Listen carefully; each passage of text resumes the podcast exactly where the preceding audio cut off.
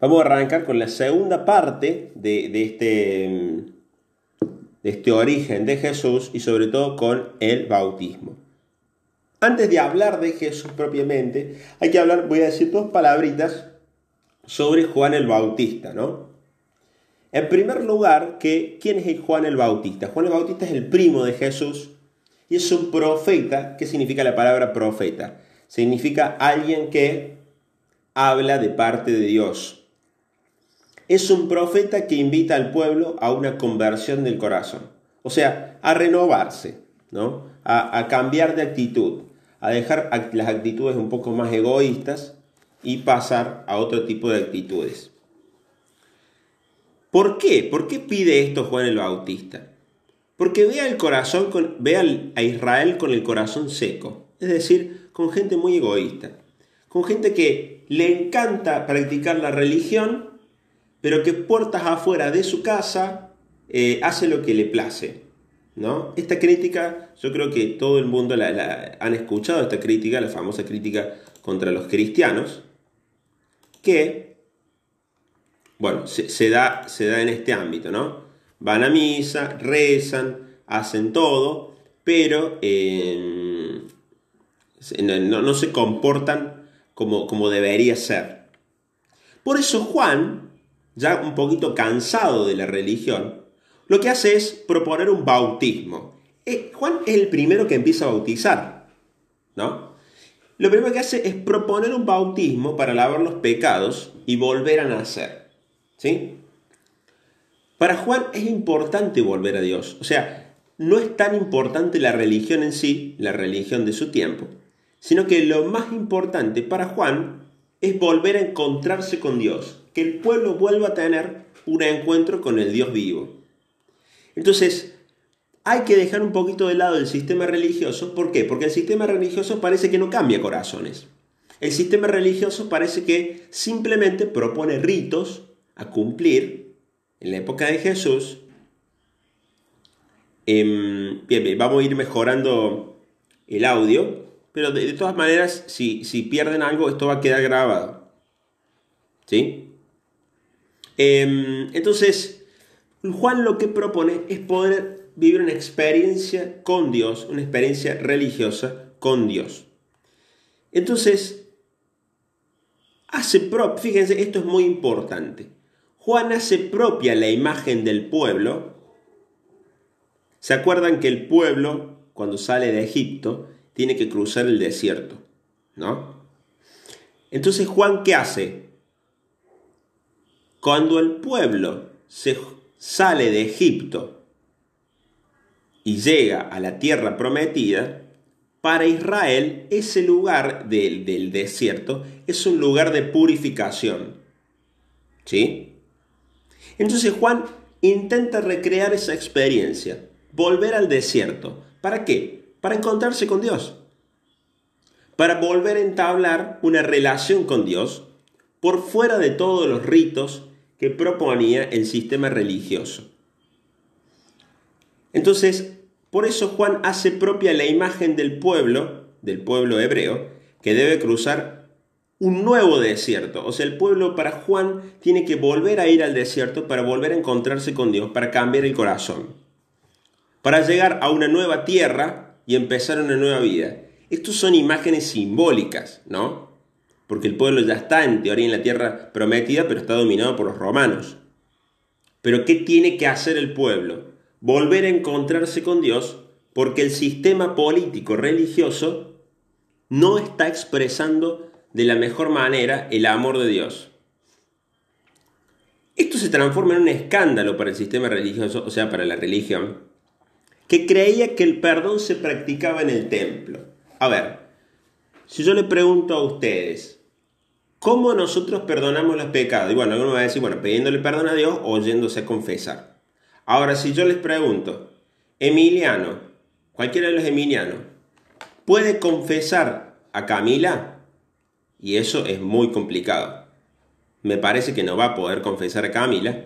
¿Por qué? Porque en teoría Emiliano no es sacerdote. Bueno, lo que propone Juan es un escándalo. ¿Sí?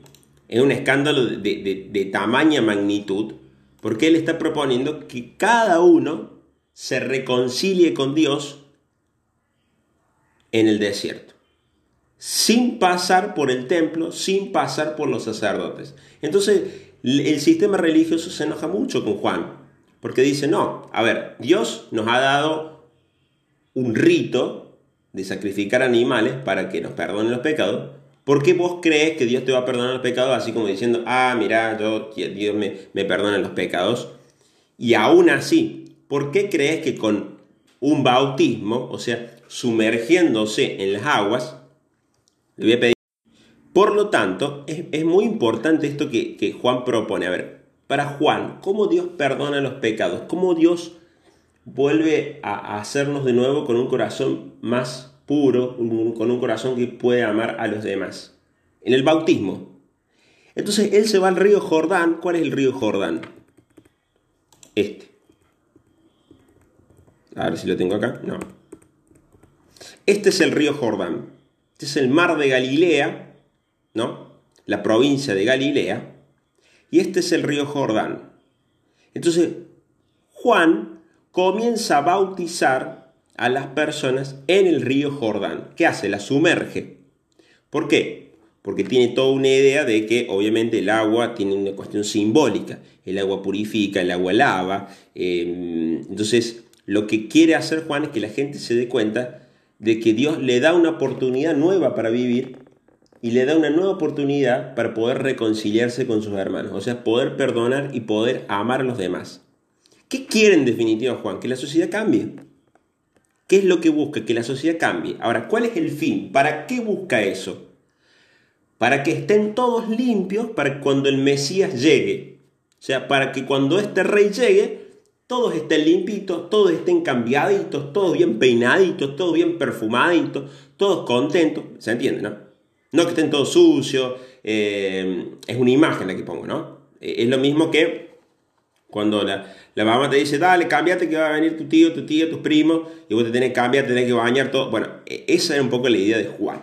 Había que prepararse para la llegada del Mesías. Entonces lo que hace es proponer un bautismo, un perdón de los pecados, eh, de los egoísmos, fuera, pero lo, más escandaloso fuera del templo, o sea, no dentro de la religión oficial del judaísmo. Esto es muy duro para el pueblo, ¿no? Ahí lo tenemos Juan el Bautista. Ahora, Juan se bautiza, bueno, Juan ah, bautiza, ¿por qué le dicen el bautista? Porque se dedica a bautizar. Pero también Jesús se bautiza, ¿no? Eh, acá yo después les voy a dejar para que lean ustedes en el PowerPoint la diferencia entre los cuatro evangelios. Fíjense, em, Jesús bautizaba, eh, Jesús se dejó bautizar. ¿Por qué se dejó bautizar Jesús? ¿No es Jesús más grande que Juan? Bueno, acá, acá fíjense, el orden que está acá es el orden que encontramos de los evangelios de cómo se han escrito. Primero se escribe Marcos, después Mateo, después Lucas, después Juan. ¿Qué dice el Evangelio de Marcos? El Evangelio de Marcos dice que Juan bautiza a Jesús. Jesús no dice nada. En Mateo dice que Jesús le dice, yo soy el que necesita ser, eh, Juan el Bautista dice, yo soy el que necesita ser bautizado por vos, y tú vienes a mí como diciendo, vos sos más grande que yo. Lucas va por lo mismo, y en Juan directamente ya ni se, ni se menciona. O sea, fíjense cómo eh, la las comunidades fueron como arreglando los textos. ¿Por qué? Porque no podían decir que Juan el Bautista era más grande que Jesús. ¿no? Entonces, Jesús mismo se deja bautizar por Juan más allá de que ya haya sido el Hijo de Dios. Porque en ese momento Jesús se da cuenta en el bautismo de que tiene una, una misión muy particular, una misión importantísima. Jesús descubre un nuevo proyecto de vida. Fíjense, Jesús al bautizarse em, reafirma el proyecto de vida que Dios le está pidiendo. ¿Cuál es el proyecto de vida que Dios le pide a Jesús? Que salga a anunciar su amor, que salga a anunciar el reino de los cielos. Ya voy a explicar, ya vamos a ver qué significa el reino de los cielos. Por eso, Jesús de Nazaret va a asumir el proyecto del Bautista o sea, el camino de Juan el Bautista, pero le va a dar un sentido totalmente original. O sea, le va a dar algo que el bautista no decía. Por ejemplo, o sea, no, a ver, ¿a qué voy con esto? Que Jesús no es un discípulo de Juan el Bautista, ¿no? Si bien compartió mucho tiempo con Juan el Bautista, no es un discípulo de Juan el Bautista. ¿Por qué?